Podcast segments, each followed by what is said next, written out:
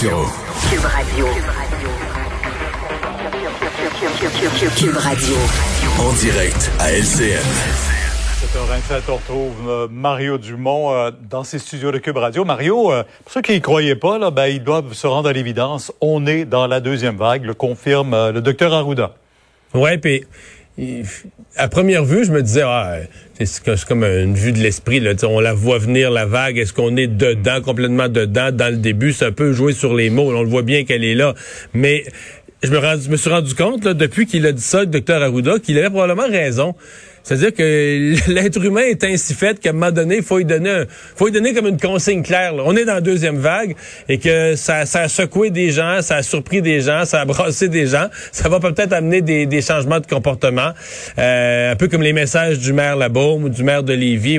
Mais euh, oui, je, je, je, fallait, fallait c'est assez clair temps, oui, on y est, mais en même temps, on a l'impression que les règles sont pas encore très, très claires, qu'on n'est pas été très strict non plus pour les appliquer, même si on a fait quoi, le 2200 visites de bars et euh, de restaurants au cours du week-end?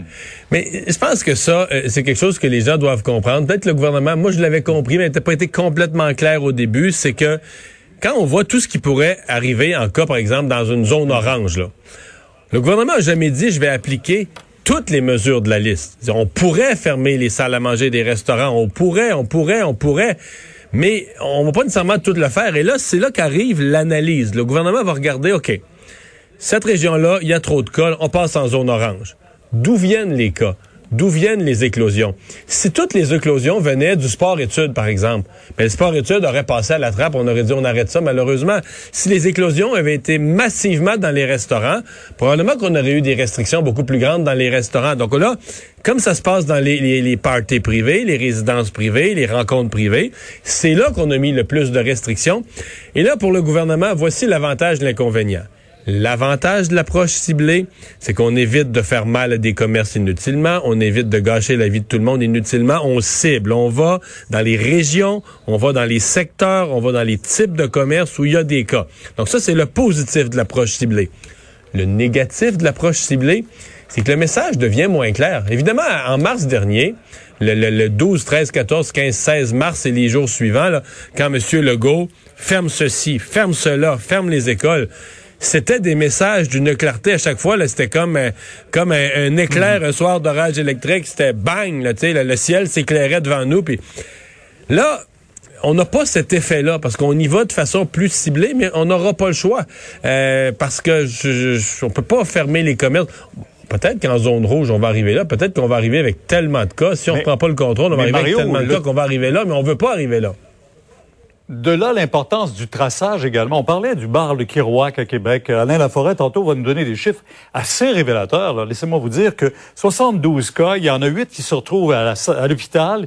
Euh, il y en a qui, ça s'est propagé dans une, résidence personnes âgées. Puis en bout de ligne, il y a un décès. Donc, on est capable de faire tout lien aussi. Donc, il y a une responsabilité que chacun doit oui, prendre. Oui, mais Pierre, Pierre, attention.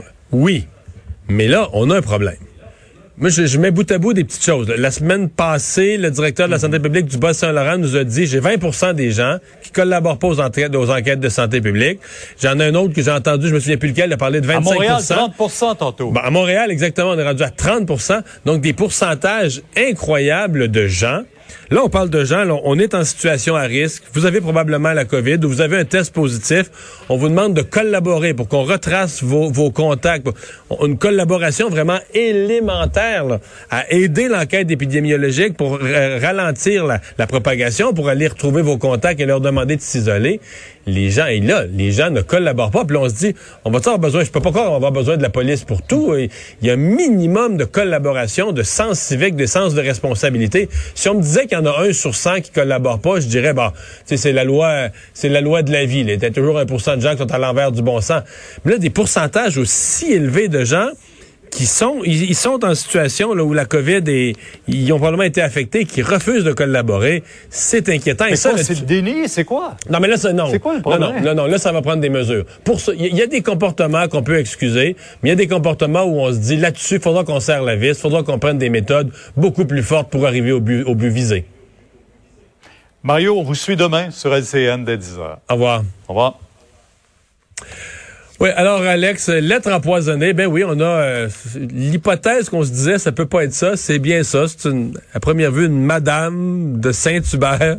Oh, et les, les morceaux du casse-tête qu'on essayait d'élucider tout à l'heure sont assemblés. Pascal Ferrier, 53 ans, qui a été arrêté dimanche, on s'en souvient en tentant de passer les douanes, et bel et bien, non seulement un, l'occupante de ce condo-là euh, à Saint-Hubert. Okay, donc ça, c'est confirmé. Oui, ce serait son condo. C'est son condo, elle habiterait là depuis quelques mois. Et ce serait là également qu'elle aurait concocté là, les fameuses enveloppes au nombre de cinq qu'elle aurait envoyé non seulement adressées au président Trump, mais également à d'autres agences fédérales au Texas qui contenaient de la ricine, le poison le plus puissant, je savais pas ça du tout, Mario, le plus puissant du règne végétal. Ouais, exactement. 6000 fois plus puissant que la cyanure même, hautement toxique, euh, mortel s'il est ingéré, inhalé ou injecté. Euh, on dit donc que ce serait là, dans ce condo-là, qu'elle aurait concocté euh, ces enveloppes-là, -là, c'est du moins les suppositions de l'agence. Ça, c'est le bout qui nous manque. Là. Il manque toujours ce bout-là. Parce que si tu pars de Montréal, tu veux traverser vers les États-Unis, techniquement, tu vas passer soit à la colle, mais tu vas passer les postes frontières qui sont sur le chemin en partant de Montréal. Là. Ouais, Peace Bridge, on le rappelle, ça, ça relie Fort Erie en Ontario et Buffalo. D'ailleurs, c'est pour ça qu'elle va ça comparaître. dépasser Niagara Falls, les chutes Niagara. Là. Ouais, on l'autre bout. connaît pas encore.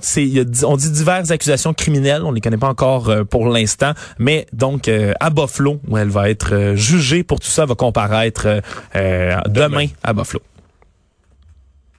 Il va nous rester à savoir est-ce que est-ce qu'elle fait partie d'un groupe, d'un mouvement, d'une gang qui avait quelque chose contre Trump? Ou est-ce que c'est une, une simple personne qui a perdu contact avec lui, qui a quand même eu accès à de la ricine? J'entendais des spécialistes dire c'est pas c'est pas si simple. Tu me demanderais, moi, de trouver de la ricine aujourd'hui, je saurais pas par quel... J'avais jamais entendu parler de ça. C'est ce que je te dis, c'est de la cyanure. C'est, on le voit dans la tête. C'est, c'est vraiment un poison ouais. connu, mais de la ricine, vraiment. Une euh, simple citoyenne. Donc, Pascal Ferrier, 53, 53 ans, euh, résidente de Saint-Hubert, qui aurait eu accès à de la ricine, qui a envoyé des enveloppes aux États-Unis, dont une adressée au président américain. Toute une histoire. Merci Alex, merci à vous d'avoir euh, été là. Je vous dis à demain.